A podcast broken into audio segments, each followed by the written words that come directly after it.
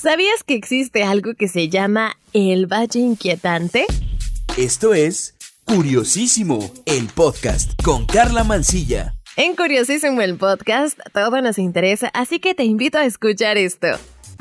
Antes de empezar con este episodio, quiero agradecer con todo el corazón a mi novio Mau Guevara que sugirió este tema. Y también te mando un beso, corazón. Ahora sí, entremos en el tema. ¿Tú has visto alguna vez un robot muy parecido a un humano y has sentido aversión? Eso que has experimentado es el valle inquietante o la hipótesis de Mori un fenómeno psicológico complejo de rechazo ante algo muy similar a una persona sin ser humano del todo, ¿ok? Está muy extraño, pero así es. Bueno, ¿en qué consiste? ¿Por qué se da? ¿Y cómo afecta todo esto a la robótica? Muy bien, pues el Valle Inquietante es una hipótesis que señala el rechazo que tiene la gente a réplicas de humanos muy realistas. Desde hace unas décadas este fenómeno se explica para entender el repelus que le da a la gente al ver robots antropomorfos muy fieles a los humanos. La aversión a lo casi humano, pero no humano, lleva siglos con nosotros. La misma reacción de rechazo se ha registrado históricamente con peluches o muñecos muy realistas, e incluso tallas de madera o estatuas. Hay un punto a partir del cual el parecido de un objeto inanimado con los humanos genera una oposición inconsciente importante. El término valle deriva de una especie de gráfica, refleja alguna comparación entre un robot industrial, un robot humanoide, un peluche, un humano sano, eh, un cadáver, una mano protésica. Bueno, en la gráfica se pueden ver, digamos que dos ejes, una horizontal de parecido humano y otro vertical con lo que te decía es la familiaridad. A medida que un objeto inanimado empieza a parecerse a un humano, aumenta el nivel de familiaridad. Por ejemplo, un robot humanoide claramente robótico y metálico nos es familiar y no causa rechazo, como tampoco lo provoca un oso de peluche. Sin embargo, a partir de cierto punto de parecido humano, este empieza a ser tan fiel que se entra en una zona de falta de familiaridad o aversión. Empieza a dar grima. El objeto es casi una persona sin serlo, como una especie de cadáver. Y la tendencia de la mayoría de nosotros es la repulsión. Pero, ¿por qué se da este fenómeno? ¿Por qué nos da cosa un robot casi humano? Muy bien, pues existen muchas hipótesis que parecen soportar la idea del valle inquietante, aunque cabe destacar que no todas las personas se ven afectadas de la misma manera. Frente a una aversión generalizada, hay mercado para los androides hiperrealistas, como es el caso de los bebés reborns según para quien estos muñecos despiertan entre ternura e inquietud, siendo esta última la sensación más frecuente.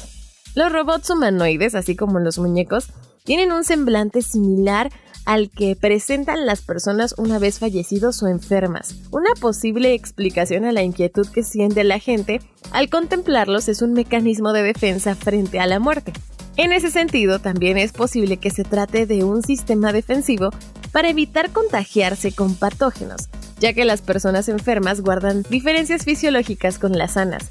Esta es una de las conjeturas que más fuerza tienen, dado que tiene un propósito evolucionista muy marcado. El animal que se aleje de la enfermedad tendrá más posibilidades de sobrevivir. Aunque ocurre de forma inconsciente, hay marcadores biológicos como la simetría facial que han ayudado a los humanos a encontrar parejas adecuadas. Hay rasgos visibles que indican baja fertilidad, baja salud hormonal o un sistema inmune que está deteriorándose. Los robots y muñecos tienen un semblante que lo evoca. Se sabe también que la humanidad ha compartido pasado con otras especies de Homo, como los denisovanos o los neandertales. Es posible que el valle inquietante eh, surja como un mecanismo para evitar otros grupos de personas que no eran del todo humanas, al menos no eran Homo sapiens. Bueno, pero robots que parezcan humanos, pero no mucho, ¿cómo está eso? Bueno, pues uno de los robots que más rechazo social causó fue Geminoid H1-4, la copia casi idéntica del ingeniero Hiroshi Ishiguro. Este japonés ha dedicado buena parte de su vida adulta a hacer que los robots parezcan más humanos, incluyendo el fabricar una copia hiperrealista de sí mismo, Sin embargo, no es eh, la tónica en general. La mayoría de los robots son brazos industriales. En las líneas generales, los países asiáticos están más abiertos a esta posibilidad de tener robots casi indistinguibles de los humanos que los países occidentales, aunque incluso en China o Japón se fomenta un tipo de humanoide, que sería un androide o ginoide, pues según sea el género, ¿no? Claramente robóticos. Hace unas décadas los robots tenían una apariencia casi fielmente a ser metálicos. El aluminio y el acero dominaban sus carcasas. En la actualidad, el recubrimiento más frecuente es el plástico, y muy pocas de estas máquinas usan elementos que imitan la piel humana.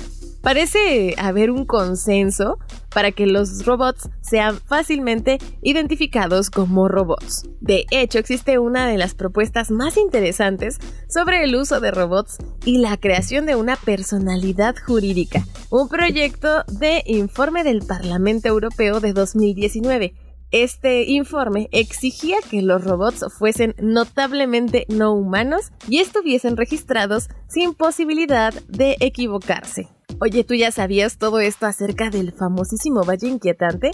¿Qué opinas? Déjame saber, me gustaría conocer tu opinión al respecto.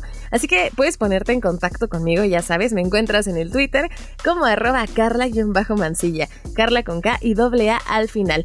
Por allá contesto todas tus dudas, incluso si me quieres mandar una sugerencia de tema, estoy súper disponible. Muchísimas gracias por prestarme tus oídos en otro episodio de Curiosísimo el podcast. Aquí todo nos interesa. Yo soy Carla Mancilla. Cuídate, un beso. Adiós.